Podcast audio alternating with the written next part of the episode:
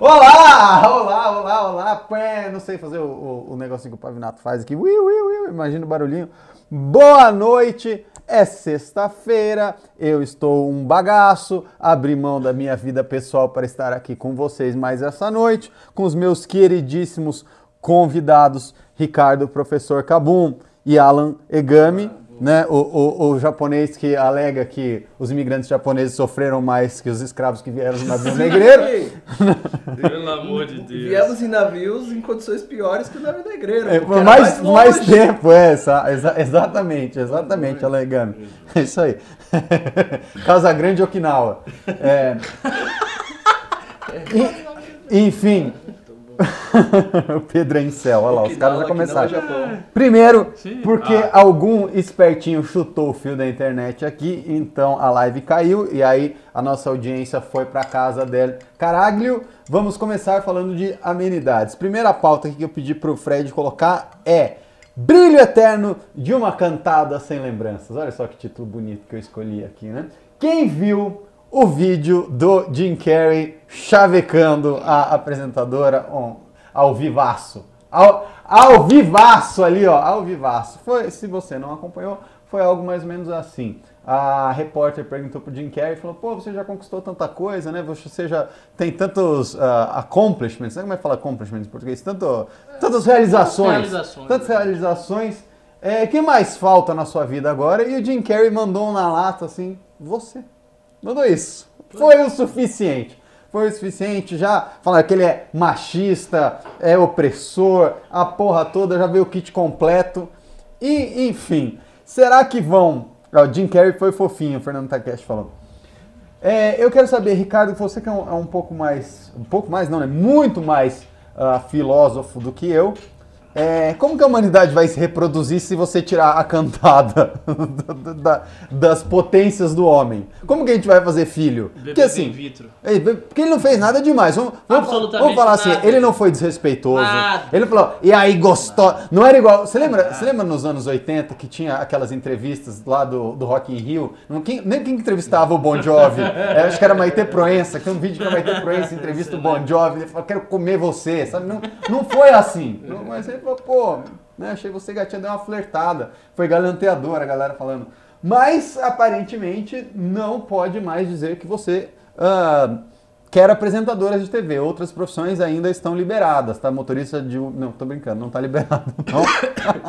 Mas eu quero saber de vocês, meu, meus queridos. E aí, como que vai ser... Primeiro eu quero saber assim, por que, que a nossa sociedade chegou nesse ponto? Então... E segundo, eu quero saber daqui para frente, como que vai fazer para pegar alguém? Cara, vamos lá, vamos lá. Primeira pergunta. É, resumindo o fato, acho que você já resumiu muito bem. Não aconteceu absolutamente nada demais. Ele deu uma cantada na mulher. Só isso, coisa que qualquer um pode dar. E dar uma cantada na mulher não é uma coisa ofensiva. Né? Se as mulheres se ofenderem de receber qualquer tipo de cantada, é porque elas estão sendo histéricas. Tem vários episódios de homens célebres aí na história que deram cantadas interessantes. A Grab Them by the Pussy, muito é, boa essa. O, o Liszt, que foi o, é. o, o, pianista, né, o grande virtuoso do, do Listomania? Ele... Da, da música Listomania? Listomania? É, é, a música Listomania é por causa dele. Ah, é? Não, não sabia, não. Pois é, o, o Liszt, certa feita, ele, tá, ele tinha terminado de tocar, de dar um concerto, e aí ele foi descer as escadarias, e ele era muito galanteador, era um cara muito bonito, alto, assim, bem, bem falante. E aí ele perdeu, o chapéu dele voou. Aí tinha uma, uma mulher lá, provavelmente uma aristocrata, ela pegou o chapéu e foi oferecer. E ele chegou e disse: Pra que o chapéu se eu perdi a cabeça ao olhar para você?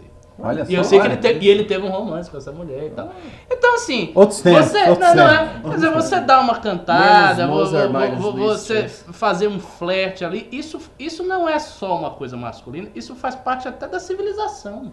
Porque uma civilização que não tem isso é uma civilização bárbara. Uma civilização onde as pessoas se pegam sem intermediação, sem nenhum tipo de diálogo, que elas vão lá e acontece um negócio ou não acontece.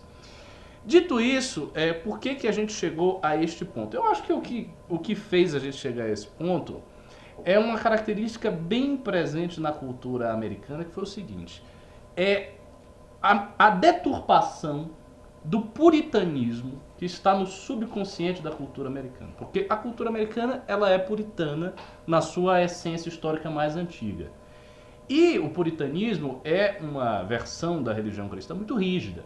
Então o que, que aconteceu? Quando isso foi secularizado, e todas as sociedades passaram por secularização, todo o Ocidente inteiro foi secularizado. Só que cada sociedade passou por um processo de secularização diferenciado. A secularização na Alemanha não foi a mesma da França. A França foi secularizada e se tornou republicana e eminentemente revolucionária. A Alemanha se tornou outra coisa, a Inglaterra se tornou outra coisa, os Estados Unidos se tornaram outra coisa. Então o que aconteceu nos Estados Unidos? Houve um processo de secularização desse puritanismo e junto com isso veio a extensão desmedida da semântica de certos termos como assédio, né, como estupro. Então, assédio e estupro se tornaram terminologias vazias, muito, muito, muito abrangentes. Porque tradicionalmente o conceito, digamos assim, normal de assédio é o seguinte: é quando um sujeito se vale da sua posição de superioridade hierárquica, ou porque ele tem mais poder, ele é o patrão da, de uma empregada, ou ele tem poder econômico e a mulher não tem, ele se vale dessa posição e ele força situações constrangedoras para que a mulher entre em conjunção carnal com ele, faça sexo com ele. Então, e for, se for é dois fudidos, não tem assédio. É... Depende. Horizontalmente. Veja, horizontalmente não. Se tiver uma diferença de força, uma diferença. Precisa, veja, precisa ter algum tipo de, de, de diferença hierárquica de poder. Tipo, ainda que seja uma tipo, diferença tipo de força. Assim, tipo assim.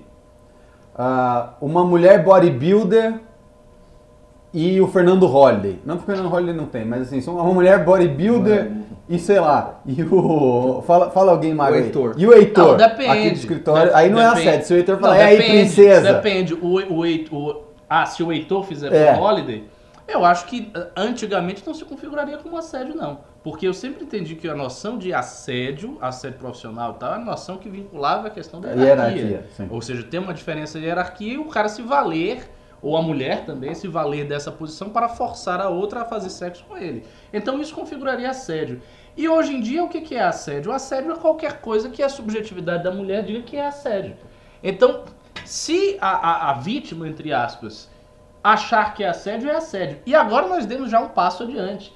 Às vezes a vítima putativa pode nem achar que é assédio. Se a sociedade lacradora, se os formadores de opinião acharem que é assédio, então se torna assédio.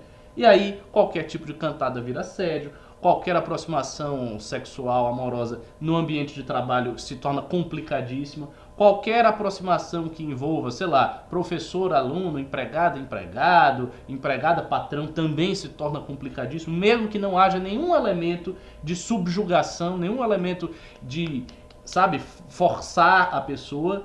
E tudo vai se tornando assédio, assim como também a noção de estupro ela vai se ampliando, se ampliando, se ampliando, ao ponto de chegar e alguns, algumas pessoas chegarem a dizer que você apertar a bunda da menina numa balada é estupro. Coisa que não é. Pode ser qualquer outra coisa, um ato errado, inconveniente. Atentado ao pudor. Atentado ao pudor, mas estupro, obviamente, não é. Então é isso, quer dizer, você, é, é, esses termos eles vão adquirindo uma semântica mais e mais e mais e mais e mais vaga na medida que a subjetividade vai aumentando. A cultura americana tem uma coisa que vem é, muito clara no Dworkin e no, no, no Rawls, que é a tentativa de judicializar tudo. Então eles judicializam as questões morais, eles judicializam as relações sociais, tudo vai ficando cada vez mais judicializado e a gente chega à altura em que nós estamos. Mas quanto à sua pergunta a respeito de o que, que vai acontecer daqui para frente, eu acho que a história é dialética, né? Como já ensinava o velho Hegel, as coisas se dão na história por meio de polaridades. Outro tese... estuprador também, porque ele era homem branco. estuprador. É. Por meio de tese, antítese, contrariedade e tal. Então, eu acredito que esse pêndulo ele tá indo, indo, indo nessa direção, mas vai chegar um ponto que ele vai parar e ele vai começar a vir na outra direção. Isso é o que eu acho.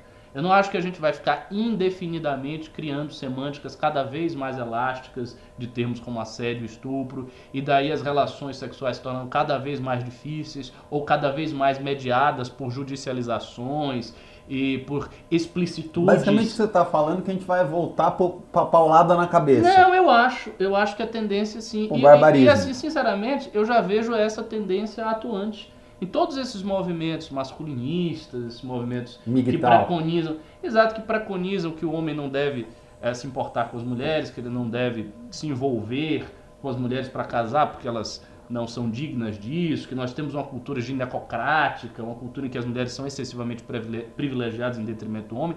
Todos esses ginocêntrica, todos esses, esses, esses movimentos refletem justamente o quão está adiante esse pêndulo. E isso só cresce. A tendência, então, é, é o crescimento desse tipo de coisa. E isso vai dar uma resposta que vai acabar puxando as coisas para o outro lado. Isso é o que eu acho. Outra coisa também. É, grandes fenômenos bélicos, grandes fenômenos que apresentam uma ruptura da ordem social vigente, mudam essas coisas também. É. Tipo, a, a, a cultura europeia antes da Primeira Guerra Mundial e depois da Primeira Guerra Mundial era completamente diferente. Veio a Primeira Guerra e a coisa mudou. A relação da, da mulher com o trabalho. Vinho, né? A relação da mulher com o trabalho, a relação das pessoas, o quanto se tolerava a violência na política. Né? O ambiente da República de Weimar, ali 1919, 1920, 25, 24, era um ambiente extremadamente violento. Não, era esperado que um partido político tivesse a sua própria milícia para dar porrada na milícia dos outros. Se você não tinha a sua milícia para dar porrada no partido rival, o seu partido político Os era uma merda. Os partidos tinham milícias, eles entravam na, na, nos converscotes, nas reuniões dos outros partidos e com um pedaço de porrete metendo a porrada. Então o que, que foi isso? Foi reflexo da Primeira Guerra Era tipo o Rio de Janeiro. Era pior. Politicamente era pior. Os, os nazistas chegaram a convencer um deputado do, do hashtag, porque eles quebraram o joelho do cara e enfiaram a cara dele na, na urina. Aí ele mudou de voto. Aí ele mudou de voto. Pois é, então coisas assim, desse tipo convencido. aconteceram. É, tipo Sérgio Cabral, então, ser assim, convencido com dinheiro, é, para, pra quê? Esses é. grandes fenômenos mundiais, às vezes uma guerra, uma grande da, crise do Das facas longas, né? A famosa noite Exatamente. das facas longas. Uma, grande, uma coisa desse tamanho, às vezes também modifica completamente os costumes sociais, as pessoas voltam a certas práticas mais antigas, certos artificialismos que foram criados desaparecem, porque na hora em que há algo muito grave, os instintos mais primitivos afloram, a necessidade de sobrevivência, a necessidade de fazer as coisas afloram. Então, a minha impressão é que isso não vai perdurar indefinidamente, não vai ter um movimento contrário e as coisas vão chegar. E eu não acho que elas vão chegar a um equilíbrio. Talvez o movimento contrário seja até muito forte. Uhum. Talvez a galera comece a ser mais bárbara e agressiva. E aí é que, que tá a, a, a situação também. Como você vê como as coisas têm vários aspectos complexos, né? Ao mesmo tempo que você tem toda essa judicialização das relações sociais, esse sentido muito elástico de assédio, ah, o cara não pode fazer nada, ele não pode fazer nada. Por outro lado, as relações amorosas também são muito incivilizadas hoje em dia. Incivilizadas? Elas, incivilizadas, elas são muito bárbaras e muito diretas. Sim. Né? Então, você vai pra balada ou pra, uma situação dessa, as pessoas se pegam e, e, e é sempre é muito direto. É muito direto. Então as pessoas falam, ah, mas antigamente o homem era machista, ele era não sei o que, não sei o que. Pois é, antigamente era machista, mas o cara ficava um ano fazendo serenata e poesia pra mulher. Sim. Hoje não, não, é assim. E, e, a relação heterossexual nesse Entendeu? sentido está se aproximando cada vez mais da relação homossexual, né? Porque antes você pensava assim, uhum. mandar foto de pinto para mulher que você não conhecia era uma coisa que não se fazia. Hoje em dia. Não se fazia. Hoje em dia, não. Hoje em, e, e, as meninas ficam chocadas. Hoje em dia temos que, tipo, bora, vamos lá. Uhum. Então, então a relação uh, do sexo feminino está se masculinizando, né? Ou seja, sentido. apesar dessas restrições todas de assédio, também você tem um barbarismo latente na cultura que se apresenta em todos esses fenômenos. Dois, dois bons livros aí sobre isso. Um é o Invasão Vertical dos Bárbaros, Nossa, maravilhoso, né? Como é o nome dele? É Mário, Mário Ferreira, dos Santos. Santos. E o outro é Mário o Ferreira dos Santos. Mário Ferreira dos Santos. É o pai do Renan.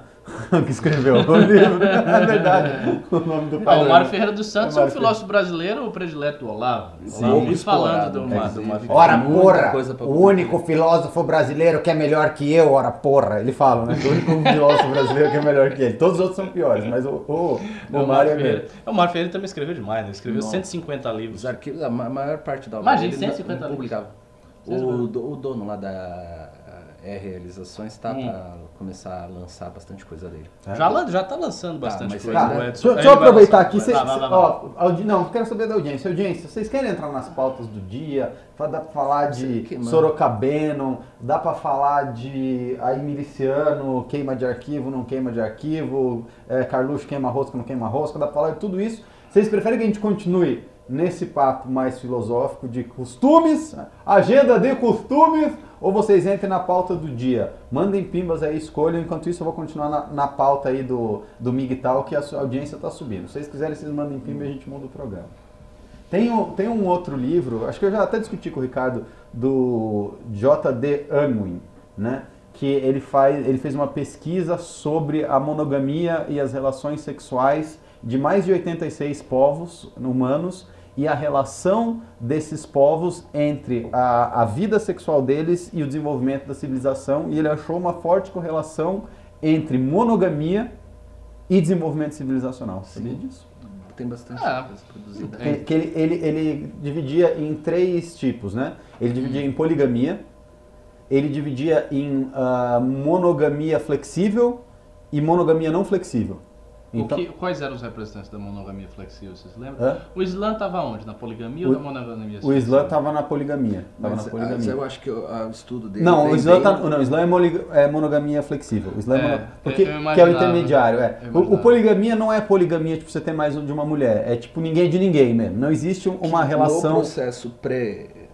Né, na, no homem assim mais primitivo era hum. o que prevalecia, né? Então eh, esse estudo mais antigos mostram realmente que é, é uma mudança importante é, no comportamento humano, porque você tinha a questão, você não tinha divisão, era o, o sexo com filho, com, com irmã, com sim, sim. ninguém é de ninguém. É, é, o, é o estilo bonobo, o bom velho estilo bonobo. Aí, Cada um. Então esse é um salto mesmo é. para as relações tribais. e aí então, aí ele coloca o a monogamia flexível que ele coloca, ele fala, é, é, em inglês, eu não lembro o termo exato, mas é, basicamente é uma monogamia flexível, é uma monogamia que é muito parecido com o que a gente está vivendo hoje, né? que é uma monogamia que ela não é para sempre. É, você tem um relacionamento com uma pessoa, mas que ele vai mudando. Você pode ter um relacionamento com mais de uma pessoa, então é, a, as duas entram nesse, e aí você tem a monogamia para a vida inteira, que segundo uh, o levantamento que ele fez, a correlação que ele achou,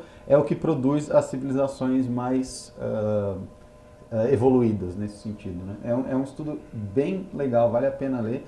E Bom, e aí, galerinha? Vocês não estão mandando pimba. Não, eu, eu, eu, eu acho que o pessoal quer que a gente fale mais da pauta do dia. Pauta do dia? Pelo que eu vi aqui. Ó, tá, eu acho que tá bem dividido. Embora, embora tenha uns pimbinhas sobre, sobre esse é. assunto. Vamos ler esses pimbas enquanto o pessoal se decidem. Mandem um pimbão vamos, aí que a gente vai... Vamos ler os pimbas. Olha, quanta alegria do Fred falando. Oi, Uhul. Bom, sobre. Bom, primeiro o Renan de Carvalho, ele doou 5 reais. Se tem Pedro, professor Cabon e Sakamoto no programa, também tem Pimba. Oba! Valeu, mestre, valeu, valeu. Uau. Uau, a alegria do Fred. que bom, Fred, feliz. Ah, lá, o Jesse Bruno não quer pauta de dia. Falou, sobre o dia, assunto, Renan de Carvalho doou 5 reais, mas a cantada é necessária hoje em dia? Para casalar já existe o Tinder e o professor Cabum sabe bem disso. É, é verdade. Estão queimando. Por ele, que, se der tudo errado no MBL, ele vai virar consultor do Tinder. Não, é porque eu, eu, já falei a respeito da minha vasta experiência no Tinder, é. principalmente nas lives, né, que eu falo. A, a, as a, minhas lives são sem censura. Aqui eu sou mais polido. Nas lives eu escolho mesmo. E, e, de fato, eu, eu conheci a minha mulher no Tinder. Eu conheci minha namorada no Tinder também. Também? É, também. É, eu, eu, eu a conheci. Mas do Pedro, ok. Você eu não esperava. Não, eu, eu, eu, a conheci no Tinder e tal. A gente se encontrou e estamos casados com filho. É, né? claro. Chamou ela pra comer um falafel. Não, eu, eu acho esses aplicativos de paquera um negócio fantástico. Para mim, pra pessoa assim, da, com o meu perfil. Por quê?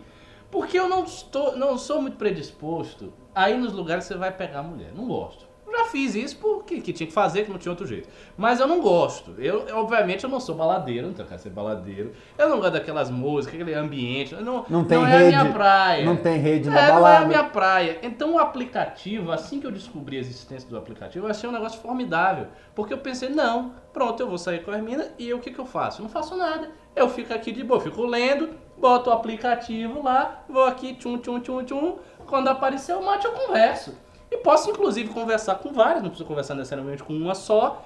E aí você desenrola o encontro. E o encontro, como você seleciona também o perfil psicológico da pessoa, você faz um encontro com a, com a mulher no lugar que também é interessante para você. Então, por exemplo, eu, eu já conheci uma menina no cinema de arte. Oh. cinema de arte, ficamos lá vendo filme de arte. Um, um, filme, inclusive, sem muita graça, eu não, não gostei do filme.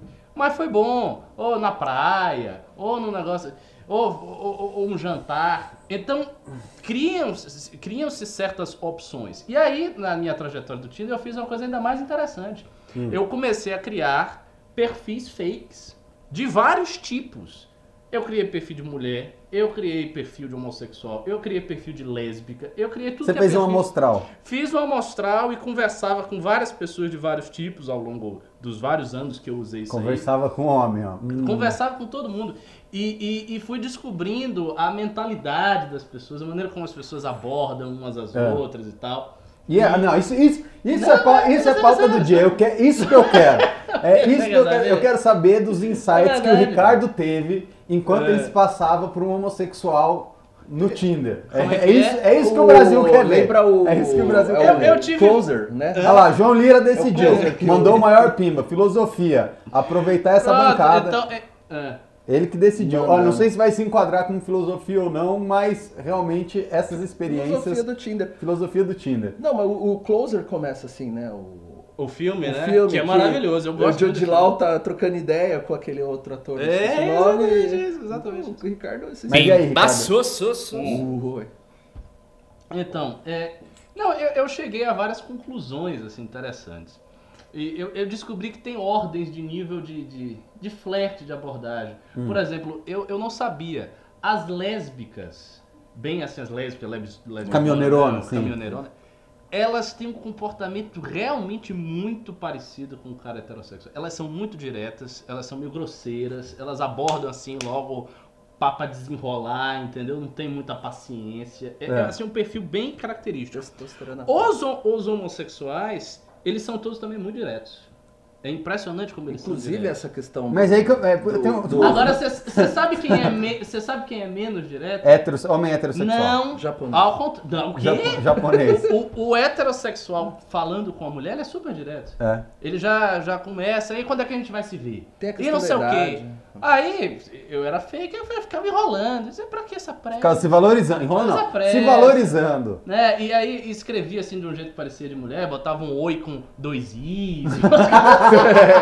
Vários caras ficavam nisso. E aí entrava, sabia da vida do cara, não sei o quê. E, e sempre tinha essa pressa. Agora, quem conversa melhor, quem conversa bem, né? E aí eu pensei, pô, se eu fosse mulher, eu acho que eu seria lésbica. É. As lésbicas mais delicadas e tal, elas conversam, elas têm paciência. Elas vão, elas encontram a menina, mas a lésbica da menina. É uma lésbica. Ela é sofisticada, ela tem paciência, ela vai flertando. E não é uma questão de nível cultural ou de nível econômico. É uma questão de perfil psicológico. É perfil uma... psicológico ou taxa de sucesso? É, eu não. Bom, é isso. Eu, eu não, não sei. Eu não sei. Perfil, perfil psicológico ou metodologia tentativa e erro, é, elas acabam é, chegando nesse pode, pode, né? pode ser isso, pode ser Boa, João Lira, então beleza. Pode contigo. ser a, a, a, metodologia. Mas era assim. E eu vi claramente que era assim. Tinha, elas conversavam muito, tinha paciência. Às vezes me dava vontade assim, pô, assim, é uma pena que é fake, né? se eu fosse mulher eu pegava essa Pimbaço, sou Fred, pelo amor de Deus. Pelo amor de Deus, olha isso, olha isso. Leia esse pimba maravilhoso do nosso querido Amazing. Alexander Mônaco. Ah, volta, volta, volta. Nosso Deus, Alexander Mônaco, doou 200 é, reais. Muito bom. Quero saber da análise antropológica do Ricardo conversando com os gays no Tinder. Sabia que ele conhecia. Sabia que, que conhecia ele. de algum lugar. é, muito bom. Hashtag amazing. eu, eu, também queria saber, cara. É. Quando o gay chegava pra você e falava assim: olha, passa o zap, quero te mandar uma foto do meu eu, pau. O que, que você respondia? Eu sempre enrolava, deixava a conversa morrer. e assim, e, eu, não usa, eu não usava a minha cara. Claro. Eu, eu usava, eu, eu usava perfis fakes. Claro. Inclusive, uma das coisas engraçadas que tipo, quais amigos, nomes tem que amigos botava, assim? meus assim? que é. não sabem que eu já usei foto dos outros. Mano, você achei, achei que... Foda-se. É fácil pegar qualquer coisa na internet. Mas não é? Exatamente. Viu? Sim, mas dos amigos é Viu só não, você, você, você aí, tá em casa, sexta-feira à noite, no Tinder, é. achando que você tá conversando com a gatinha. Prof, acabou. Não, tá conversando, tá conversando é um grande filósofo. É o perfil professor Cabumbum, né? Professor Cabumbum. Bom, tivemos aqui outros pimbas. O João Lira Araújo, ele doou mais de 60 reais. Ele falou que ele quer filosofia para aproveitar Maravilha. a bancada. Ele também falou que filosofia do Tinder tá valendo. Tô. Tá valendo. É nóis. Sobre Mas, as é, cantadas. Essa, é, Eu fiz isso bastante. Essa, essa, Por vários anos. Esse costume. Pô, você tinha que escrever um livro dessa experiência. Hã? Tinha que Que escrever aprendi, um livro dessa experiência. É, essa seria Lógico, mas né? lógico. aprendi sendo fake no Tinder. É. Professor de Eu, eu usava dois aplicativos. Eu usava o Tinder e o Rap.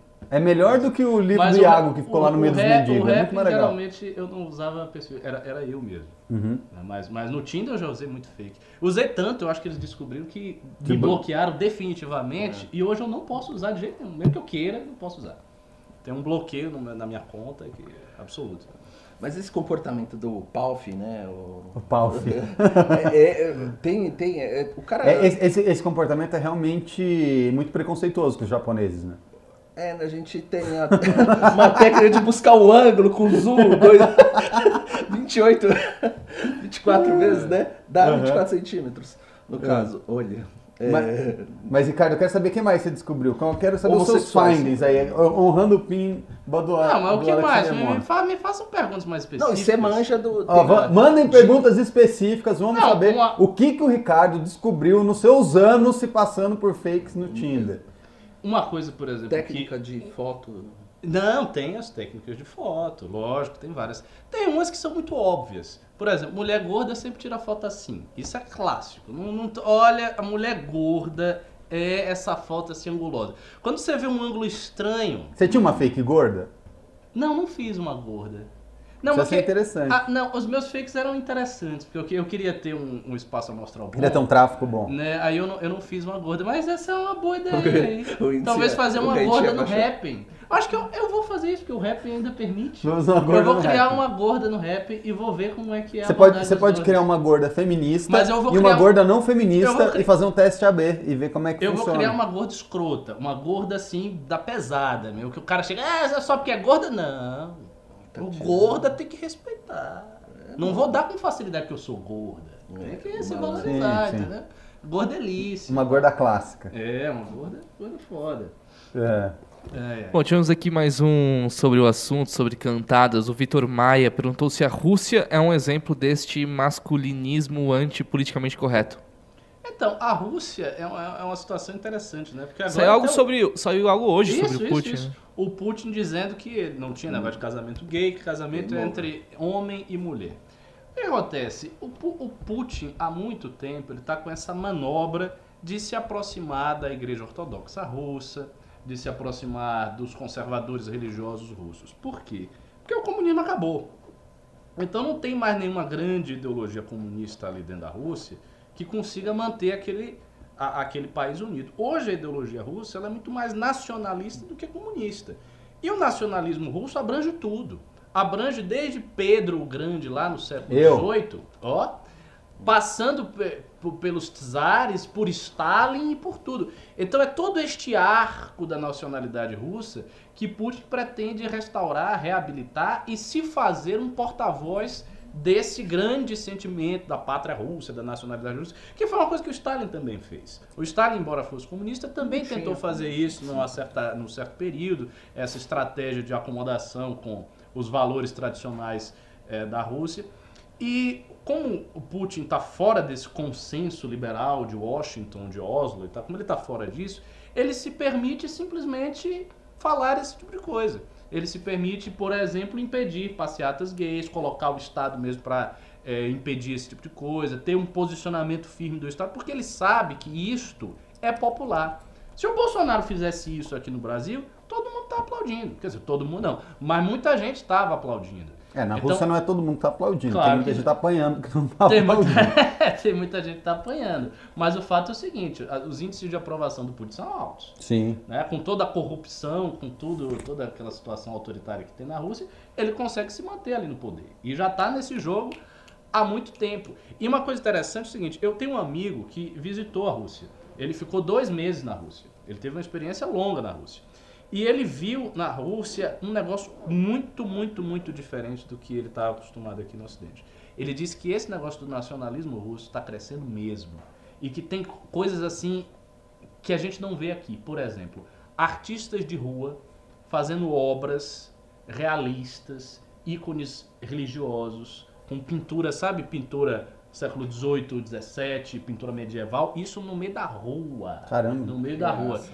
Então tem muita coisa da Rússia antiga que está voltando ali dentro. Eu só, eu e só... a gente mas de arte não russa, sabe direito o é, que, que De tá arte russa eu só acompanho aqueles techno muito louco lá, aqueles ficam. Tripalowski, tripa, É Tripalowski, com, aquele, com aqueles casacos da Adidas muito doido. E eu, e eu achei muito bom, muito bom não, né? Muito bizarro.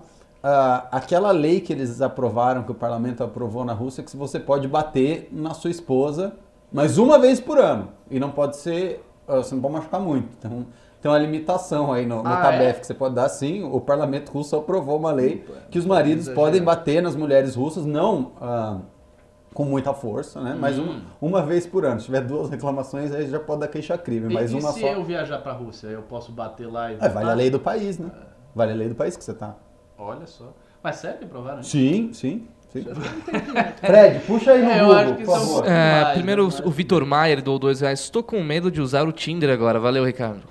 Ah, Aliás, já devia ter tido. Depois. Olha, eu, eu vou dizer uma coisa, se você é um usuário inexperiente, você não vai saber distinguir um fake bem feito de um usuário real, acredite. Agora, se estiver lhe enrolando muito para passar um número ou ir pro WhatsApp, é porque é, É mentira. Se for uma mulher muito gostosa Fique- também que tá dando Não, mas É, eu, ta- eu like no Zé Ruela, eu tipo, também você não, assim eu também provavelmente não é fake. usava gostosa demais, porque gostosa demais chama atenção. É Se lógico. botar mulher top model, não sei o que que você acha com a foto É o- na aí é óbvio que é fake. Você tem que se você vai fazer um fake, tem que ser um fake bem feito. Verossímil. tal. Verossímil. Um dia sem ódio, onde em vão doou 5 reais. Dica para o trabalho antropológico do Ricardo. O app de relacionamento gay de verdade é o Grindr e o Hornet. Digo isso por experiência própria. Sim, não, é verdade, eu sei. Ouvi bastante. O, o Holiday usava esse, esse grinder antigamente, eu acho.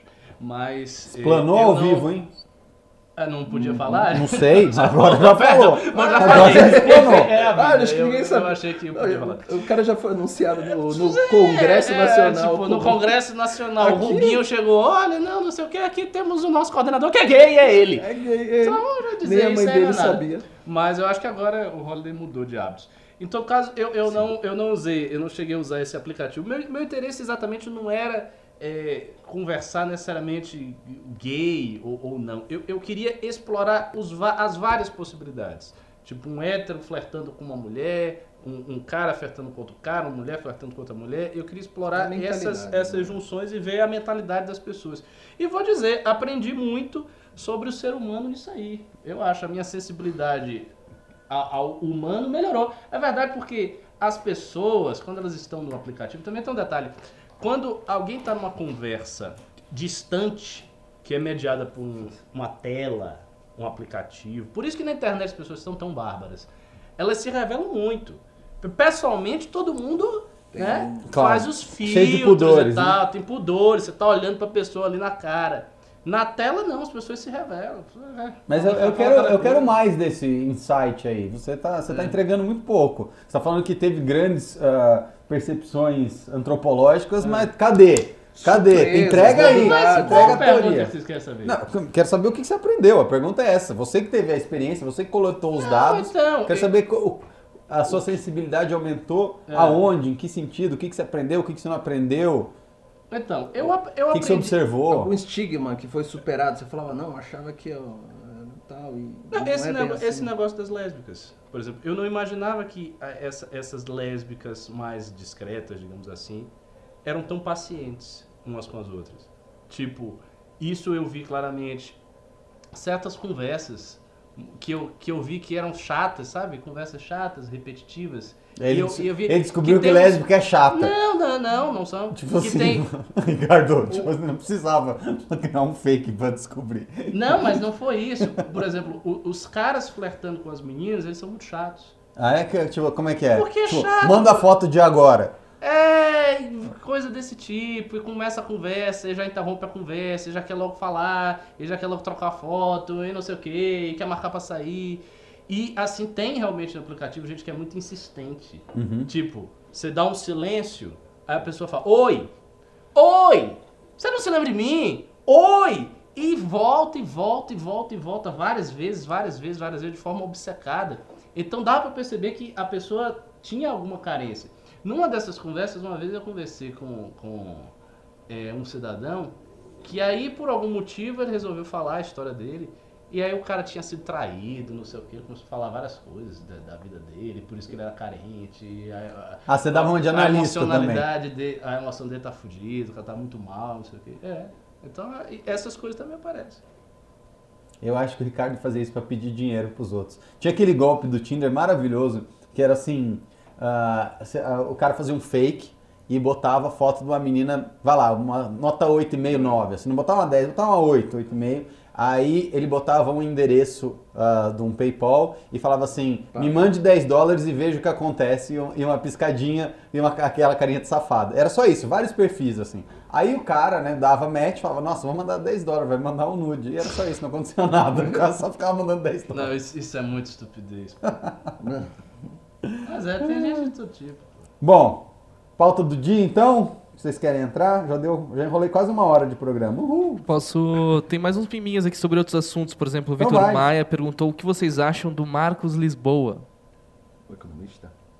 O que eu acho do Marcos Lisboa?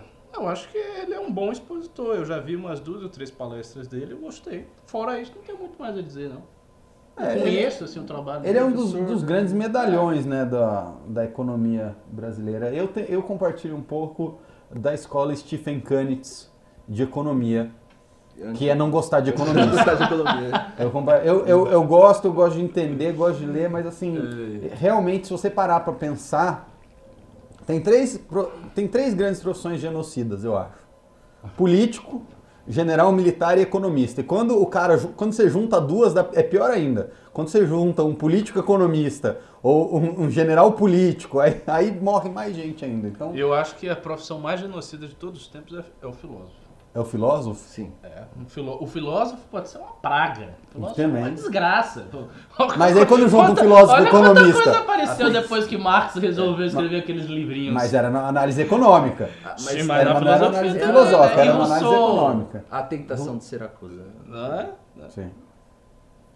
Enfim, pode, podemos discutir depois qual a profissão Tem mais aqui, mais. ó. Que mata mais João, do, do, dois reais. Boa noite, cornos. A verdade vos fará livre. Obrigado, João Evangelista. Agora me deixou preocupado. Mas o João Evangelista, o João Evangelista era mais educado. Tem uma outra profissão que é ruim, mas não mata tanto que é advogado, né? Não, não, faz assassino em massa. Olha lá, Joel Pinheiro é filósofo e economista. Oh, Bem lembrado, Mecenas 1500. Joel Pinheiro não mata almoço. Não mata. De tédio, de tédio ele mata. Filho. Juliano Ler doou dois reais. Falem sobre o Felipe Moura e a Jovem Pan. Ah, né? Que aconteceu. A gente falou, falou ontem ou anteontem? Falamos, que a falou? mas daquele jeito. Não, ontem falamos, na, tava aqui na pauta. É, bom. Felipe Moura voltou para Cruzoé, né? Voltou para Cruzoé. Uh, houve aí uma manobra de fritação dele, desde que ele fez aquela matéria, não sei se você lembra aquela matéria da Cruzoé, onde ele expunha a rede bolsonarista, né? Lá começou o dissabor, ele começou a ser perseguido pela Minionsfera. É. Aí uh, diz que teve muita pressão na Jovem Pan para ele sair. O Tutinha, depois que ele saiu, escreveu uma carta falando uhum. que ele uhum. saiu. Ele não renovou o contrato. Ele não renovou o contrato porque ele estava se dedicando né, a duas coisas ao mesmo tempo, que era a PAN e a Cruzoé, ia, ia aumentar o, o, volume de trabalho na PAN, ele não podia fazer as duas coisas, ele teria que escolher, então ele foi. É, igual era, você lembra quando a gente era criança? Que você não podia passar uma lei que você não podia mais expulsar a criança e daí todo mundo era convidado a se retirar. Vocês lembram disso? Ele foi convidado a se retirar. Não, não disso, é, rolou, rolou, isso. Porque ele estava desempenhando muito bem a função, a audiência subindo. Muito bem para quem? Talvez por isso, né? É, muito bem para quem? Muito bem para quem? Eu acho que segurava, daquele jeito bate a sopra. Não, Olha, vamos fazer aquele comentário que o, o, Renan falou uma coisa bem interessante no grupo que a gente tem de discussão e eu concordo inteiramente com ele. Ele disse o seguinte, que ao que parece o governo está mudando a sua estratégia. Sim, aí entra nisso. Não é? Está mudando a sua estratégia de mobilização da opinião nas redes sociais. Não só nas Essa, redes sociais, só, né? na, na, mídia em geral, na mídia em geral. É, essa estratégia dos formadores de opinião, lavetes, caóticos, um pouco sem rumo, ainda refletindo o modo como isso era feito na época da campanha, Sim. isso está meio que caindo. Então, nesse sentido que vai a queda do Felipe Martins, né, a chateação agora do Alan dos Santos, a perda de espaço aparente dos é, Olavetes. do Santos é o rei desse modelo antigo. Né? Exato, né? do, do, dos Olavetes no governo, a aparente perda de espaço. Eu digo aparente porque é sempre bom a gente é. ter cautela quando a gente fala em perda de espaço dos Olavetes. Mas a aparente perda de espaço dos Olavetes vai tudo nesse sentido. E a gente vê, desde muito tempo, o investimento pesado do Bolsonaro no SB, na SBT e na Record. Rede TV. Na Rede TV e agora chegando em cima da PAN, pressionando, e não se sabe o que, é que vai acontecer. Eu acho assim, a PAN é um bastião da, do discurso livre dentro da direita. Era, né? Da isentosfera. Perdeu é um pedaço. Então. Perdeu um assim, flanco. Era um bastião disso aí. Se a PAN se tornar governista e ponto final, isso vai ser uma grande, grande perda mesmo. Porque, como eu falei no news anterior, se isso vier a acontecer, o único programa de notícias diário que não vai ser assim dentro do campo da direita somos nós. E que é verdade. Seremos nós. No campo da direita só vai, só vai sobrar o MBL. Que... Porque a assim, combinha, vai, vai, sobrar a combinha mas não é? aqui. Vai sobrar um ou outro formador de opinião, youtuber, mas eu tô falando assim, programa de notícias que comenta, pauta do dia, notícia todo dia. Tinha na PAN, tinha vários na PAN. Mas se a PAN se tornar governista, isso aí já era. E aí vocês vão ter que contar com o BL News mesmo. Quem vai falar mal do Paulo Guedes quando ele falar que empregada não, não vai é. pra Disney? Exatamente, exatamente. Ai, ai, ai. Mais algum, Fred? Não. Bom, então vamos, vamos passar a pauta do dia aqui. Né? Eu fiz, sabe por que eu fiz isso? Eu enrolei, que horas são? Eu enrolei uma hora de programa porque é sexta-feira e caiu a câmera. Ah, não, voltou.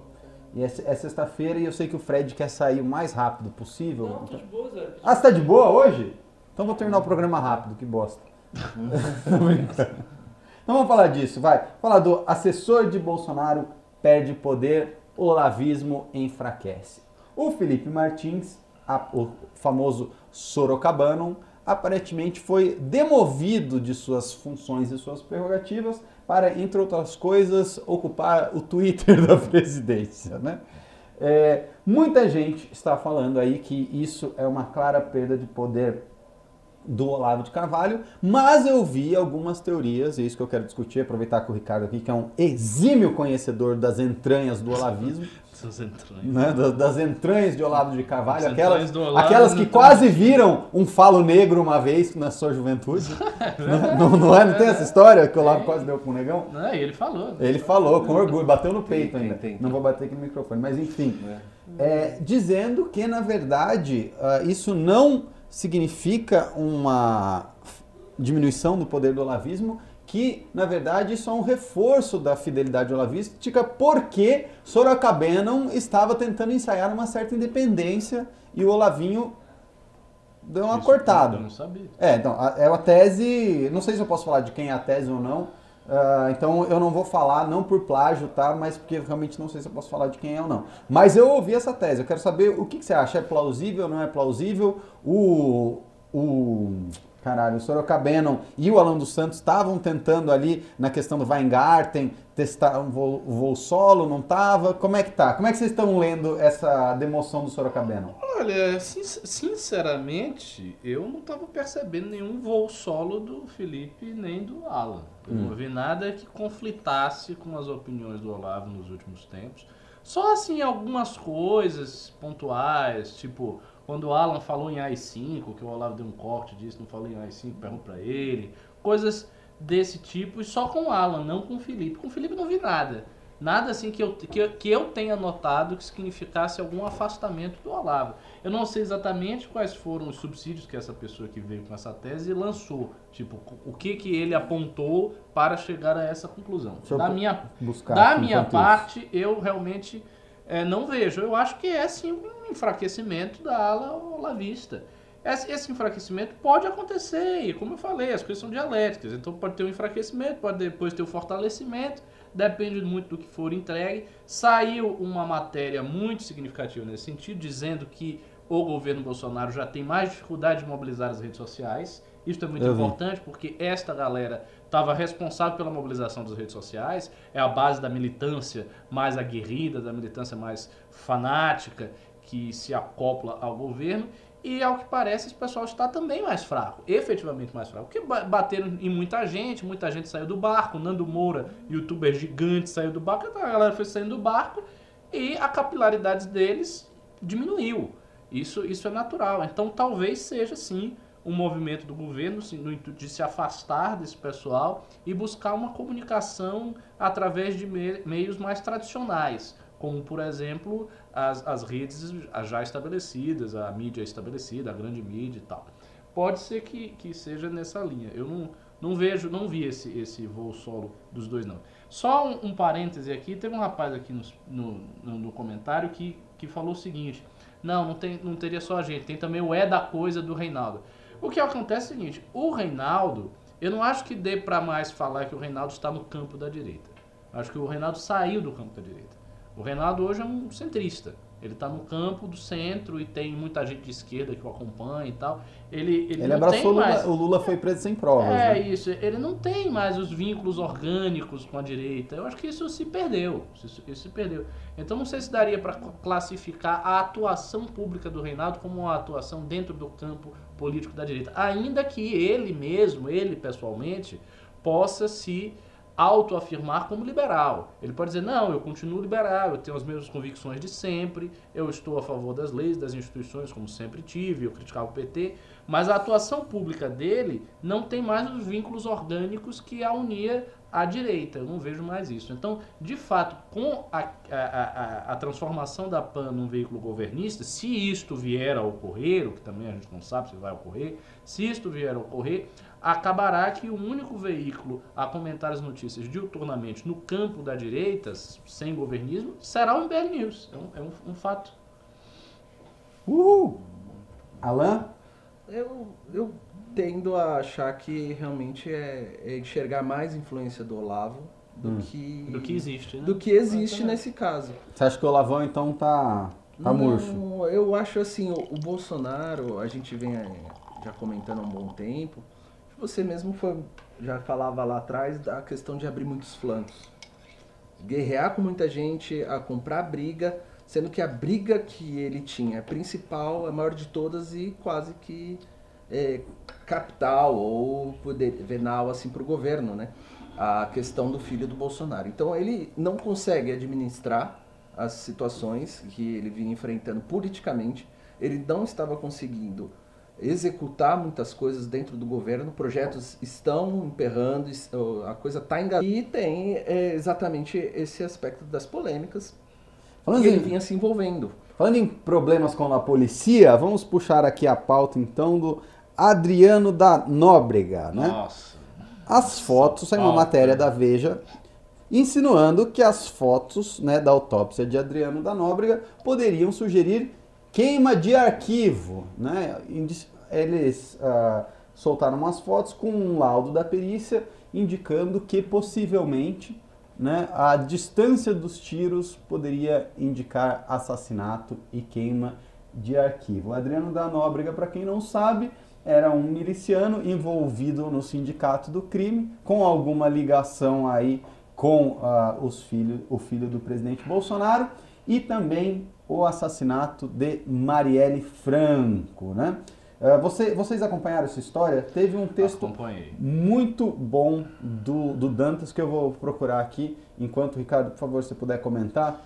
É, eu acompanhei eu comentei essa notícia. Foi no mesmo dia que eu fui é, no, no Morning Show. Mesmo dia que eu fui no Morning Show, apareceu essa pauta lá no final do Morning Show. A gente acabou não podendo comentar porque o programa, o tempo do programa já havia expirado. Mas eu comentei aqui. E eu comentei dizendo um negócio que suscitou uma certa raiva de algumas pessoas, porque tinha, tinha uns minions no, no chat, eu acho que hoje não tem porque a audiência está baixa, mas no, no dia lá tinha. E o pessoal ficou dizendo, não, não é bem assim, não sei o que, você está você tá vendo, vendo coisas e tal. Mas veja, o caso do Adriano Nobre, da Nóbrega é um caso muito esquisito. Muito esquisito. E volto a dizer a mesma coisa que eu disse, eu não quero tirar relação, não vou tirar conclusão nenhuma. Estou dizendo que é um caso estranho. Esse camarada, ele tinha ligações com a família Bolsonaro. Bolsonaro. Né? Ele e a esposa trabalharam no gabinete do Flávio Bolsonaro. Ele foi citado na questão da rachadinha do Queiroz. Condecorado. Ele foi condecorado e homenageado. Quando estava preso. Isso. É, era, ainda era quando estava preso? Quando estava preso, o Bolsonaro ainda fez discurso em defesa. Pois é, o Bolsonaro fez o discurso de defesa. Ele era chefe lá de uma milícia da mesma cidade, Rio das Pedras, não é que isso? É a central. Que é a cidade lá do, do, do Bolsonaro. É, quando ele foi morto, dois dias antes, Eduardo Bolsonaro estava onde? na Bahia, onde ele foi morto. Num evento do Alexandre Aleluia, lá do, do vereador de Salvador. Dois dias antes do cara ser morto, o Eduardo Bolsonaro estava no evento do Alexandre Aleluia. Pode ter sido uma coincidência, tá? mas é esquisito. E mais do que isso, ele foi, ele foi achado no sítio de um vereador do PSL. Vereador este que disse não conhecê-lo. Ou seja, ele invadiu o sítio e coincidiu dele ter invadido o sítio do vereador do PSL que disse não conhecê-lo. Então, Se o então cara é você... é vereador do PSL, já devia ter enfiado um tiro nele, né? Então aí você tem sete ou oito elementos que torna essa história muito, muito esquisita. Antes do cara ser morto, ele ligou pro advogado dizendo que estava temendo ser assassinado por queima de arquivo. Tem essa Aí ligação? Agora, pois tem. é, tem. Aí agora sai esta perícia dizendo que provavelmente os tiros não foi numa troca de tiros. Então, assim. da lista de serviços. É, tem, tem, um outro fato velho, aqui também. É, que é, os, uma, é um negócio. Os jornalistas. É, os jornalistas que investigavam a morte de Adriano da Nóbrega são presos pela PM baiana. Repórter Hugo Marques e fotógrafo Cristiano Maris da Veja foram detidos hoje pela PM da Bahia enquanto tentavam localizar o fazendeiro Leandro Guimarães, testemunha-chave da morte do miliciano. É, pois, rapaz, o, eu acho esse caso muito esquisito. Já tem esquisito. a é o, é o legista, salvo engano, ele apurou eh, realmente características de execução, marcas no pescoço. Uhum. O tiro foi a um metro e meio pela característica da perfuração. E era um, um, cara que acho que ele foi feito e depois que ele, pô, mas era esse o caso, tal. E então não tinha assim a possibilidade de ter uma influência, mas a ressalva no, no dia que eu fiz também ainda continua a fazer. Pode imputar isso uma especulação ao Bolsonaro. Mas o que há de contradição é, é o governador da Bahia que é um comanda betista. a polícia, é. né, que teria, né, é uma oposição, então não sei se preservar ou não o cara seria interesse uhum, dele, uhum. numa atuação em conjunta com o governo, ou com a polícia do Rio de Janeiro. Então você tem um outro opositor uhum. nisso que é o Witzel, é, a, os dois participando dessa ação que deveria ser planejada, preservar essa testemunha. Então, para quem interessa o cadáver, né? Já levantaram, isso muito no padrão bolsonarista, que ele tinha coisas a dizer sobre o Witzel. Uhum. E que aí, nessa hora que você tem coisas mal explicadas, você também pode especular é, com relação pode, a todas as coisas. E o próprio tudo. Witzel disse que foi uma ação bem executada. Uhum. Ou seja, o que, que para ele é uma ação bem executada né? No caso do, do, do, do cara chave, no, hoje no, no, no, crime mais popular do Brasil, no mais que tem mais holofote, é, é um cadáver, quem matou o cara, qual é o interesse ah, dele, é muito difícil saber. É eu quero ler. Tem, tem, um texto muito bom do Diogo Mainardi. das conexões é da forte. milícia. Tem, texto muito bom do Diogo Mainardi, que vocês não se importarem, eu queria ler ele ao vivo aqui. Uh, claro, ele escreveu, jornalismo não é fofoca. Diogo Mainardi. Só faltava um morto, agora não falta mais. Desde que o COAF revelou que duas familiares de Adriano da Nóbrega, chefe do escritório do crime, estavam lotados no gabinete de Flávio Bolsonaro, sua morte era uma certeza para mim, assim como a morte do COAF. Algum tempo atrás, cheguei a publicar uma nota antevendo o destino sangrento do pistoleiro de aluguel. Um ou dois militantes bolsonaristas espernearam em nosso site. Eles estavam errados, eu estava certo. Apesar da hostilidade de Jair Bolsonaro, é preciso dizer que, no último ano, a imprensa acertou mais do que errou. A Cruzoé, por exemplo, antecipou todas as etapas bizarras do encolhimento de Onyx Lorenzoni. Na quarta-feira, quando o ministro foi degolado publicamente, a revista lembrou sua reportagem sobre o assunto e comentou nas redes sociais: jornalismo não é fofoca, assim mesmo, aos berros. Jair Bolsonaro berra contra a imprensa todos os dias. Deveríamos homenageá-lo com uma estátua? Nunca houve um presidente que superestimasse tanto o poder do jornalismo. A maior prova disso é que, ao mesmo tempo, ele profetiza a morte da imprensa, seus cupinchas articulam-se para montar uma rede de jornalismo chapa branca, inaugurando sites e distribuindo propaganda estatal para emissoras de TV amigas. Vai dar certo? Não vai. É meio humilhante ter de reconhecer que os ataques de Jair Bolsonaro podem até lhe render uns votos, mas é um fato. O jornalismo é impopular e temos de lidar com isso. Na última semana, a escória do bolsonarismo, insuflada por Eduardo Bolsonaro, atacou covardemente uma repórter da Folha de São Paulo, acusando-a de ser uma prostituta. Não é o caso de repetir minha opinião sobre a reportagem que motivou esses ataques nojentos, porque não é disso que se trata. E não é o caso de desresponsabilizar a imprensa como se ela fosse inimputável.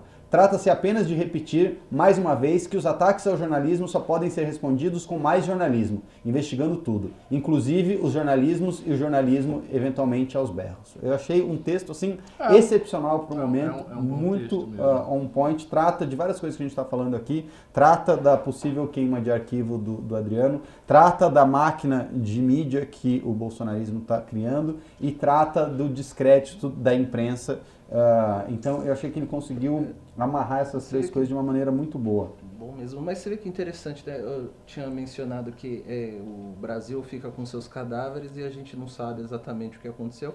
A gente é. voltando para o Celso Daniel. Até hoje, PC Celso Farias. Daniel tá isso. isso PC Farias. Tava, não, era exatamente, é o terceiro caso, assim, na, na Nova República. Não, não Zavassi, assim, tá cheio. É. Sim, não, mas falta. Vamos dizer assim, centrais ali né, na Nova República. Então cada época teve o seu a sua vítima ali para ficar no, no, imaginário brasileiro. Pra... É, num, num país onde 10% dos homicídios são investigados, vai estar tá cheio, né? verdade, verdade. Vai estar tá cheio. Surpreende que acharam o da Marielle. É. Não, não acharam ainda, né? É. Não, acharam os suspeitos, né? Ah, acharam os investigados. Os dos outros não tinha nem. Do PC Farias, acho que nem suspeito exatamente tinha. quem foi, quem Se não me lembro não, direito. Não Era a história pequeno, também é muito complicada. É. é, pois é.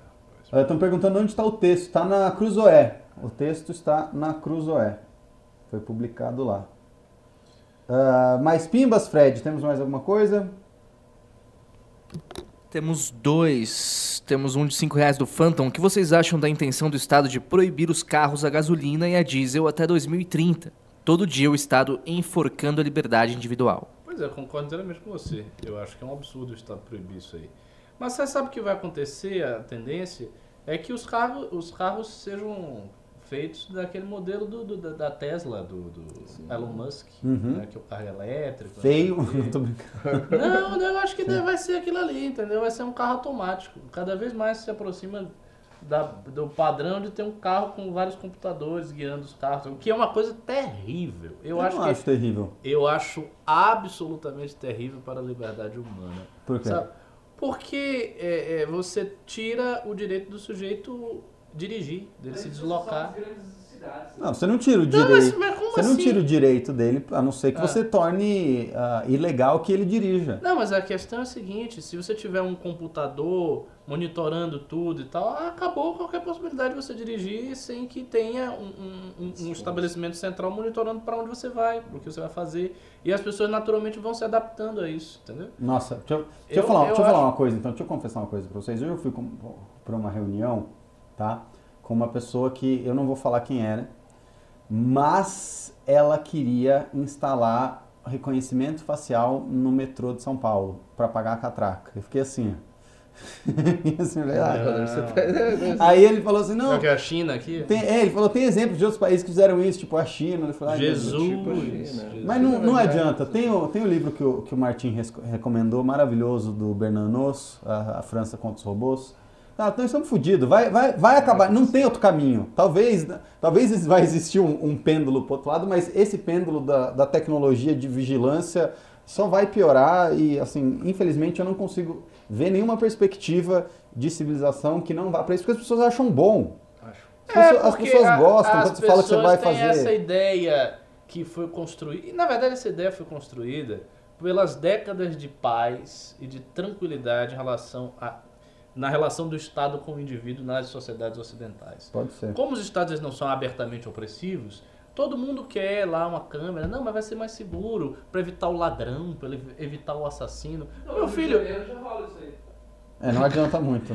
Mas, assim, o maior ladrão e o maior assassino que pode existir é o próprio Estado. Ah, agora o Ricardo foi ANCAP, hein? Cadê o estado máximo? Vê, e aí, estado máximo? Chupa não, essa foi, agora. foi uma frase bem ANCAP agora. Não, mas ficou legal que a gente falou é. ontem, né? Que você comunistou demais na quarta-feira. É. Hoje, expulsou na quinta-feira. Deu certo o gancho. Hoje né? ele recompensou. Não, não, não, não, é, não é por isso. Aqui é bolsonarismo, ele tomou é, um gancho. É aqui. porque aí a minha perspectiva, na verdade, tem muito mais a ver com aquela crítica aos totalitarismos que foi feita pelo Orwell, por vários claro. intérpretes do fenômeno totalitário. Que é o seguinte se o Estado ele está opaco para a população e a população é toda transparente para o Estado, já era. Você já está numa relação assimétrica de poder brutal. E isso acontece com o Estado moderno justamente pela possessão de uma superioridade tecnológica gigantesca em face do cidadão comum.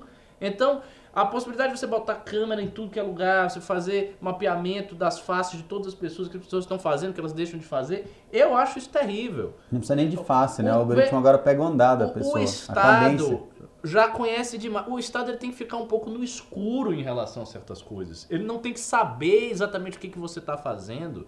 E tem que ser assim. E eu vou lhe dizer, eu, se, se, me desse assim duas opções, o que, que você prefere? Uma sociedade toda transparente, mas com índices de criminalidade quase zero. E uma sociedade que não seja assim, com índice de criminalidade razoável até grande. Prefiro isso aqui. Não, à toa a gente acho, mora no Brasil, né? Eu acho isso aqui muito perigoso a longo prazo. Muito perigoso. Mais perigoso do que o primeiro. Eu também acho, estou com você. Prefiro correr um pouquinho de risco. Pouquinho? Pouquinho, né? No caso do Brasil, é, um poucão. É. E aí, Fredão? O outro foi LKL doou 2 euros. Se fosse queima de arquivo, não teriam sumido com o corpo? Não, necessariamente. Não, Sumir com o corpo é mais estranho não, também. O Nussman, Nussman não, como é que é o nome do promotor da Argentina? O Buenos Aires? Quem é? Que acusou Cristina Kirchner ali, ele não sumiram com o corpo. É verdade. E... Os seus Daniel também acharam o corpo, não acharam? Acha... Largaram na, na estrada depois de alguns dias procurando lá na... É. E às vezes pode ser, às vezes também, ó, ó, especulando aqui, tá? A própria condição do assassinato faz parte da queima de arquivo, né? Você forjar uma troca de tiros com um cara que é Tem miliciano, né? é. você cria você cria uma situação que forja o, a queima de arquivo para justamente acobertar. É. Nisma, no, tá no, no, Nisma, no né? futuro, se o MBL crescer muito, vai ter o primeiro membro do MBL que será assassinado. Quem você acha que bota o bolão aí? Não sei. Hoje, cara, hoje eu não sei. Fiquei com medo, né? É? Eu acho que, vai ter alguma coisa. O Marte do MBL. É. Ó, tivemos aqui o Elf Cheese. É. Não? Elf Cheese doou 2 dólares, ele vem com um relato aqui. O Holiday perdeu meu voto passando pano pro Guedes. Ô, louco. Re realmente. Não, ela passou eu, um pano eu, não, eu, não, eu não entendi o, o, panos ali. Eu também não entendi, eu, viu? Eu, eu acho que não dá para passar pano, mas ontem eu, eu tava falando disso que eu acho assim desproporcional e a gente acaba sendo induzido por um pensamento de esquerda predominante. Eu, eu, eu, discordo, sabe por que eu discordo? Porque ele foi num discurso que é um discurso político adversário muito claro. Eu acho diferente. Uma coisa é o negócio do parasita, que uh, ele falou um negócio que está na boca de todo mundo, que muita gente fala, e a imprensa distorceu. Dá para entender o que ele quis dizer, mas uh, ele exagerou. Isso é uma coisa. Agora, sabendo que no Brasil o adversário político direto dele, no outro polo, tem um discurso dizendo que existe uma elite liberal que tem recalque, que o pobre anda de avião, e ele vai lá. Primeiro que ele fala uma coisa que não tem o menor cabimento, né? Que tinha empregado doméstico indo para Disney. Não sei qual empregado doméstico que vai para Disney. Começa por aí.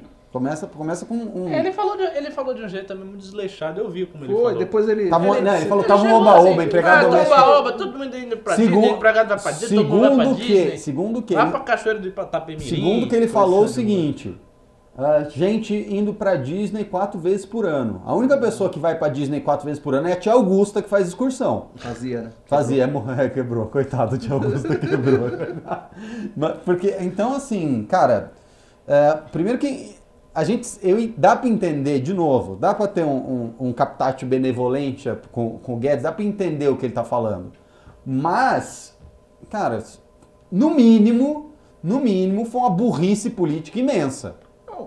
No, no, mínimo, para não dizer que ele é snob, que não, no mínimo uma burrice política imensa. Ele deu assim uma arma pro Lula não, falar lógico. mal. Mas assim, é, é, é muito padrão Twitter para política já. A coisa tá nesse nível. Então o cara fala uma frase, é contexto, não importa a ideia, não importa para que ele está falando. Aí já começa a repercutir, aí já começa a criar uma onda, o assunto fica maior. Lógico, ele deu margem, deu margem. Mas assim, eu digo, a reação chega a um nível de absurdo. É muito louco. Eu concordo, eu concordo com assim, você. Ou no mesmo dia que o, o pessoal estava chamando o Moro de capanga da milícia. Isso é grave. Isso é de verdade. Isso afeta a vida das pessoas. Até porque, para mim, a maioria das domésticas ou não ficaram sabendo ou estão um pouco se lixando. Elas estão preocupadas mesmo é pagar com busão e não passagem para Disney porque elas nunca foram de fato. E nem vão com o dólar a 4,35, nem vão mais. Não tá, né? Não foi a lei das domésticas que, que fez elas irem para Disney.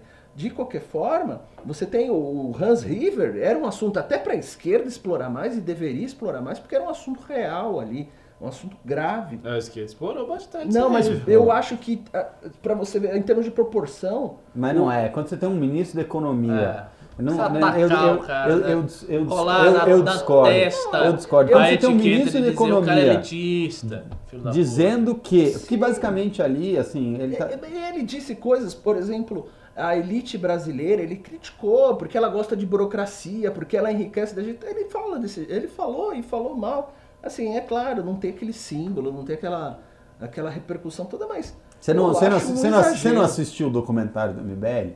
Pondé fala: política depois da Revolução Francesa está cheio de atos simbólicos. E o Paulo Sim. Guedes deu um puta presente de ato simbólico para a esquerda se acho... ressignificar. Inclusive, inclusive, tem um discurso de esquerda que eu recebi aqui no WhatsApp com aderência na classe média, coisa que eu não via há muito tempo, porque a esquerda estava um pouco uh, alienada né, dessa classe média. Agora, graças ao Guedes, cadê? Deixa eu achar ele aqui. Uh, que eu, eu achei muito, é um discurso muito perigoso da classe média vir e aderir, que é isso aqui, ó. A classe média nasceu para viver como serviçal da elite. Paulo Guedes não estava falando de domésticas propriamente. As domésticas não iriam para Disney nem com o dólar a 1,80. Paulo Guedes estava falando de você, classe média, que começou a viajar para todo lado de avião nessa época e achava que era rico. Você é a doméstica de Paulo Guedes. Eu recebi isso aqui. É, você vai ver a classe média falar quando a reforma do API passar. Nossa, aí vai. É, aí vai, vai, a classe média nervosa. Mas, mas só... é, é, nós, essa, nós somos, a, pro Paulo Guedes, sinceramente, nós a gente é somos é a doméstica. É, a gente é, é uma realidade, mas... É, é, é, a elite, de, quando, quando a elite de verdade entra no jogo, aí todo mundo é pobre. todo mundo que não é elite é pobre. É assim, você é pobre, entendeu? Você é pobre. Bote isso na sua cabeça. Você não é elite, você é pobre. Não. Menos o Alessandro Mônaco, evidente, que esse é elite, Isso, verdade. Ele, ele pode dizer, nós somos pobres. É. Agora, eu concordo com o negócio que você falou. Realmente, essa, essa coisa tuitesca que é a política. É um saco. É. E eu acho um saco assim para todo mundo. Não é, não é só pro cara de direita. O cara de esquerda também. Se o cara de esquerda dá uma escorregada, ah, mas eu não pra isso. Gente... Ah, foda-se, falou, fez a comparação, disse que a mulher tem um grelo duro aí, era, era o, o grelo dela era duro. Foda-se. Ele quis dizer que a mulher era valente, tinha um grelo duro. E daí? Qual, qual o grande problema disso? Mas se cria toda uma agonia em torno é. de declarações que, no fim das contas, são irrelevantes, não vai mudar nada e às vezes coisas graves passam nessa brincadeira e declarações que são deslizes de, como é que eu vou dizer, deslizes de etiqueta, deslizes de elegância, de, de modo de discursar, viram uma coisa assim colossal. Isso. Sem necessidade. Isso de todos os lados. E é essa coisa mesmo da política do Twitter. Porque aí todo mundo começa a comentar e vem aquela agonia. Ah, ele falou isso, um ele falou aquilo. Que, que chegou de tão, uh, tanta distorção foi quando o pessoal começou a a dar um, fazer um discurso ensinando Paulo Guedes sobre economia. Quando chegou nesse ponto, não, porque o dólar, papapá, papapá. Epa, peraí. É, é, é, é, se tem uma coisa que o Paulo Guedes conhece, é questão de câmbio. É questão de moeda, porque é a especialidade, é a especialidade de cargo, meu Deus. Exatamente. Sabe, é, é isso que, que inclusive veio antes lá com, a, com o plano real da escola de Chicago, que salvou o nosso país. Bom, mas assim, aí esse, esse, até o pessoal de direita falando, não, porque isso, porque. Não, amigão, você acho que está avançando um pouquinho. No discurso político é uma coisa, a economia é outra. E a política econômica não tem nada a ver com essa ideia só de discurso. Então, é lógico que o Paulo Guedes ele tem que prestar atenção no discurso, porque é uma questão política. Mas o que ele tem que se preocupar, de fato, é com o crescimento econômico, é com a reativação da economia, reanimar a é. economia. E é isso que ele estava querendo dizer no discurso dele, tirando esse, esse, esse contexto. É exportação, a gente está pulando de balança, né? Ah, okay. Mas, ah, mas uma coisa que eu quero é ver, importante. uma coisa que eu quero ver é o seguinte, está rolando esse debate de reforma tributária. O Paulo Guedes disse que vai mandar a reforma tributária dele. Né? Vai apresentar a reforma tributária do governo, está todo mundo esperando. Uma das coisas que a gente sabe que vai vir é que ele diz que vai vir, né? a gente espera que vai vir a desoneração da folha e a criação da CPMF. Desoneração da folha é bacana, a CPMF é, eu particularmente acho que tem vários problemas, mas isso é uma discussão muito grande. Agora, uma coisa que eu quero ver é o seguinte: Paulo Guedes é o maior ministro liberal de todos os tempos no Brasil, foi eleito né, junto com o Bolsonaro com essa prerrogativa. Eu quero ver se ele vai apresentar uma reforma tributária que diminui a arrecadação do Estado brasileiro. Não. Que não é, isso que tá, não é isso que eu tô vendo, não é isso que tá aparecendo. Não acho. Eu também não acho, por isso que eu tô falando. Cara, você, você é um chicaguista, liberal, assim, você vai apresentar uma proposta de reforma tributária, porque a do API aumenta. A, do, a 110 que está no Senado também aumenta. O Paulo Guedes, que é um liberal, vai mandar um liberal radical, não é qualquer liberal, não, não é um liberal de saia, é um liberal radical mesmo, que fala que funcionário público é parasita. Mas na hora do vamos ver, na hora que ele tem diferença, que ele veio para mostrar, que ele está aqui para mostrar que veio, ele vai mandar uma reforma tributária que abaixa a arrecadação ou não? Não vai. Pois não, é. Não vai, porque assim, você acha que o Estado brasileiro está na condição de fazer isso? De reduzir a arrecadação? Eu acho que o Estado brasileiro necessita imediatamente reduzir a arrecadação. Para definir mais Mas assim, ele está estrangulado também. Justamente por isso. Porque, porque assim, é aí que tá. Quando, quando que você faz corte de gasto? Quando você tem mais dinheiro ou quando você tem menos dinheiro na mesa? Lógico, quando você tem menos dinheiro. Né? Se, você, se você aumentar a arrecadação, claro, vai aumentar claro, o gasto. Mas assim, corte de gasto não é corte da arrecadação. É. O ponto é cortar a arrecadação. Eu não sei se o Estado tem a, a, a margem para cortando a arrecadação hum. não cair numa pedalada, não cair num problema fiscal Mas que derrube o governo. Tem que, fa tem que fazer, tem, tem, que fazer as duas juntas, né? Porque, porque aí, então, é isso que eu quero chegar. Que esse é o problema. Por quê? O que, que corta a despesa? A reforma administrativa. Que é mais importante. Que deveria ser feita primeiro. primeiro. O governo deveria estar primeiro. Porque primeiro você como que você vai fazer, isso que eu quero que as pessoas entendam, como que você vai fazer uma reforma tributária se você não sabe qual vai ser o seu gasto? Não é? Como que você vai fazer uma reforma tributária se você não sabe o tamanho do Estado que ela vai ter que pagar, que isso vai ser discutido depois de uma reforma administrativa? Não, você tem toda a razão, mas contingências da política também, né? Mas ele tem força para passar uma reforma administrativa? Aparentemente não. É, o, pre, o, o, presi, o, presidente acabou com a, com a é, força que ele tinha no Congresso. Vida, né? Né? Mas essa questão também do, da, da da diminuir a arrecadação é difícil é, quantitativamente, é, é relação PIB, é, em que em termos a gente está discutindo para saber qual que vai ser a referência do que é diminuir a arrecadação. Hum. Né? A gente pode diminuir percentuais da é, carga tributária, de um modo que aumente, lógico, a, a, capacidade produtiva, vai aumentar a arrecadação sem necessariamente aumentar impostos. Sim, é, é, é, é que essa... o sistema ele já tem um custo embutido. É porque é um risco é bem grande, né? Sim, sim. Mas assim, só o fato de você é, dar uma racionalidade no sistema tributário, você diminui custo, porque hoje você tem departamentos, você tem escritórios de advocacia tributária trabalhando para empurrar a dívida tributária Bom, você diminuindo isso, você consegue ter uma margem maior. Você tem um ganho de, produtividade, você, você arrecada mais.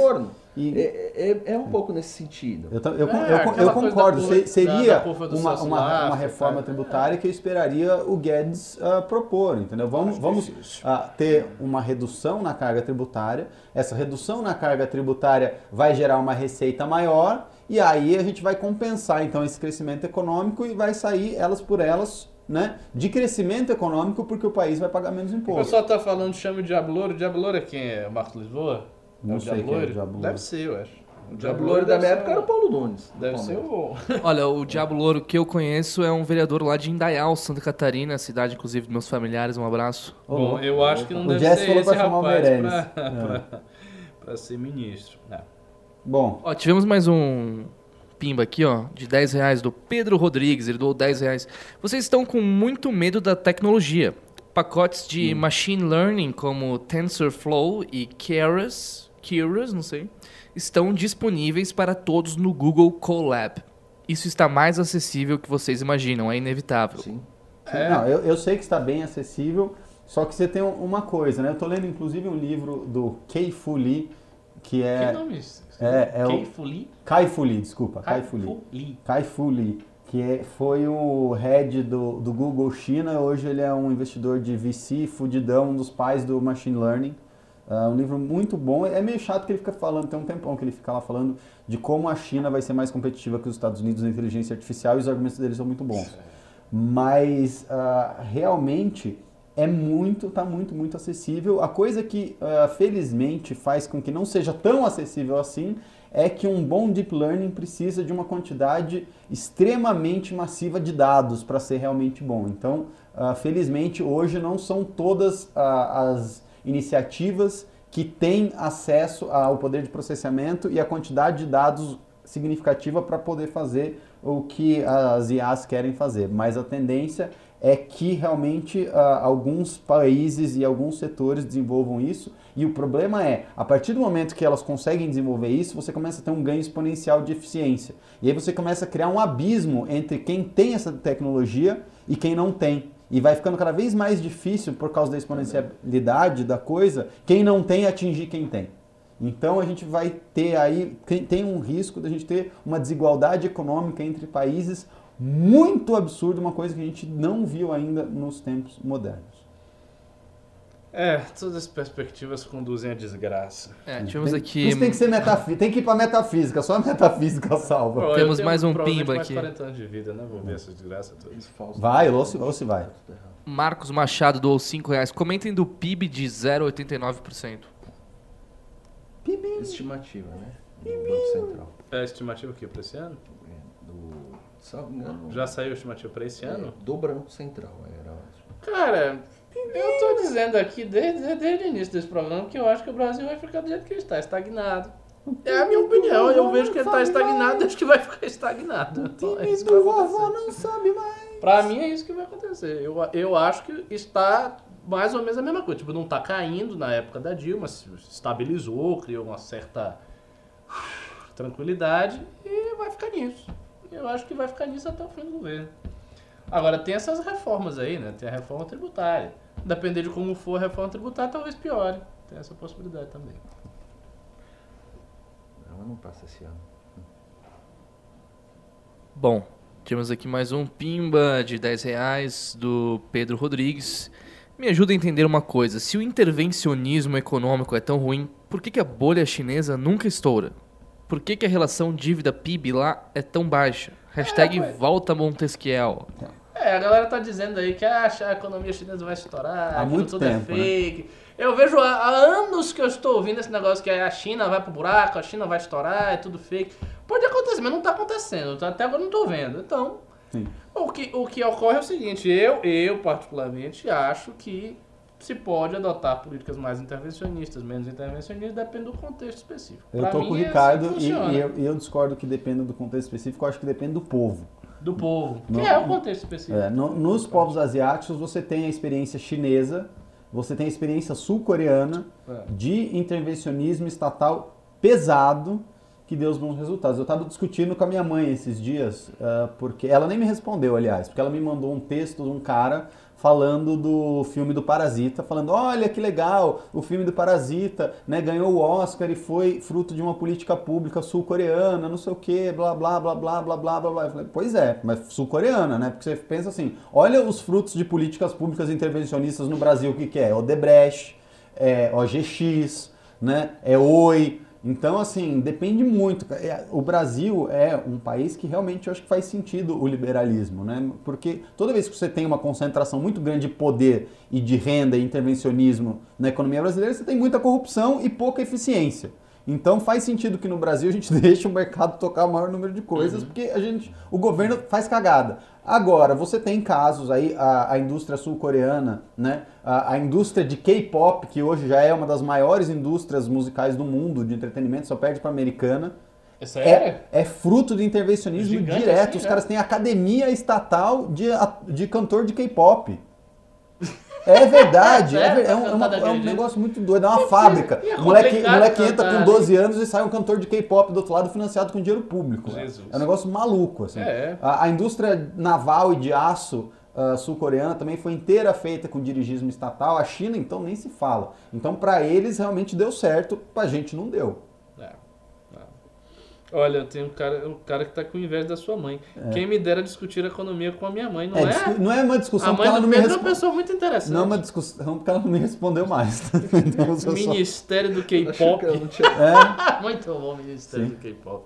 Vamos fazer aqui. Minha fama, minha vida. O Ministério do, do funk e do sertanejo. Minha fama, minha vida. Então a gente tem um monte de política pública no Brasil de incentivo, tem pública de incentivo ao cinema, tem pública é, de incentivo à cultura. Cara, o, você sabe que a diferença, eu tava, até levantei os dados para falar com a minha mãe, o Brasil gasta 6% do PIB em educação, está no fundo do PISA, a Coreia gasta acho que 3,5% de educação e está em cima do PISA. Então não é intervencionismo e não é dinheiro. É. Se fosse dinheiro PIB, a gente deveria estar melhor. É. A China gastava menos que o Brasil. Agora, agora a China turbinou, né? Agora a China tá tipo assim. Cara, a China tá em primeiro isolado no PISA. Eles devem forjar dado pra caralho é, também. Também, né? Que eu, eu acho autoritário, mas é, é, aquilo é muito maquiado também. Mas também não é o negócio do, mas do eles, mundo da lua. Os moleques que tipo, na, fábrica do No ápice da União Soviética, o ensino da União Soviética era bom. Uhum. Com, to, com, todos os problemas, defeitos, barbaridades e tal. até hoje. Né? Assim, tinha né? vários professores russos que os caras eram monstros. Saía vários intelectuais de ciência, química. Tem bastante professor russo nas federais aqui brasileiras, né? É? É aqui no, em São Paulo tem? Sabia. Não. Bom, fechamos? Tem mais algum pimba? Não.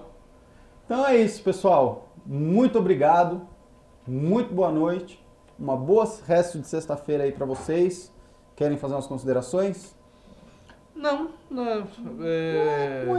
Deixa eu ver. Não, não, não, não. Não, não. Enquanto ele tá entrando no Tinder, boa noite. Tá, tá entrando no Tinder. Bom, eu, eu vou, eu vou pro Twitch então, que hoje, hoje vai ser o dia que eu vou pegar mestre. É hoje? É hoje. Finalmente. Hoje? Não, é mestre é o elo que chama. Agora, é, Converse com o pessoal do chat, Pedro. Você ignora mas, mas o pessoal do chat. É, eu tô no. Eu tô, eu tô entrando Você tá no topo. Eu tô entrando no topo 1%. Um, eu sou 1%. Eu posso ir no Occupy Wall Street. Eu sou 1% do LOL. Você, você sabe que é isso? São 30 milhões de jogadores, eu estou no 1% ah, melhor. Você realmente levou a sério esse negócio de ser gamer, né? Levei a... Não, não, só, eu, quero, eu quero, sabe, é um achievement. Depois que eu conseguir isso, depois eu vou ver o que, que eu vou fazer. Mas é. eu falei, eu, eu quero ser. Aí depois você vai pegar um outro, um outro uhum. jogo para você evoluir também e chegar no topo. Exato. Sim. Exato. Depois a gente vê qual vai ser outro jogo competitivo. Vocês não têm medo da tecnologia. tô... é. O homem mais viciado. Espírito do Rio, olha lá, a galera já tá Não, o Pedro tá viciado em LOL, sim. De vez em quando a gente faz o programa no News ele tá jogando antes de entrar na live. Ele fica aqui jogando aqui, desesperado. Treinando, jogando, treinando. Treinando, assim, aquecendo. Pá, né? Exato. É, Brasil é top em tecnologia, é isso aí, Sérgio Brito. Rumo ao ano 3000. Que, que diga é o ano 3000 nem vai existir o Brasil. O Ministério da Cidadania. Ah, é. Fechou? Fechou? Você me transmite lá? Então vambora.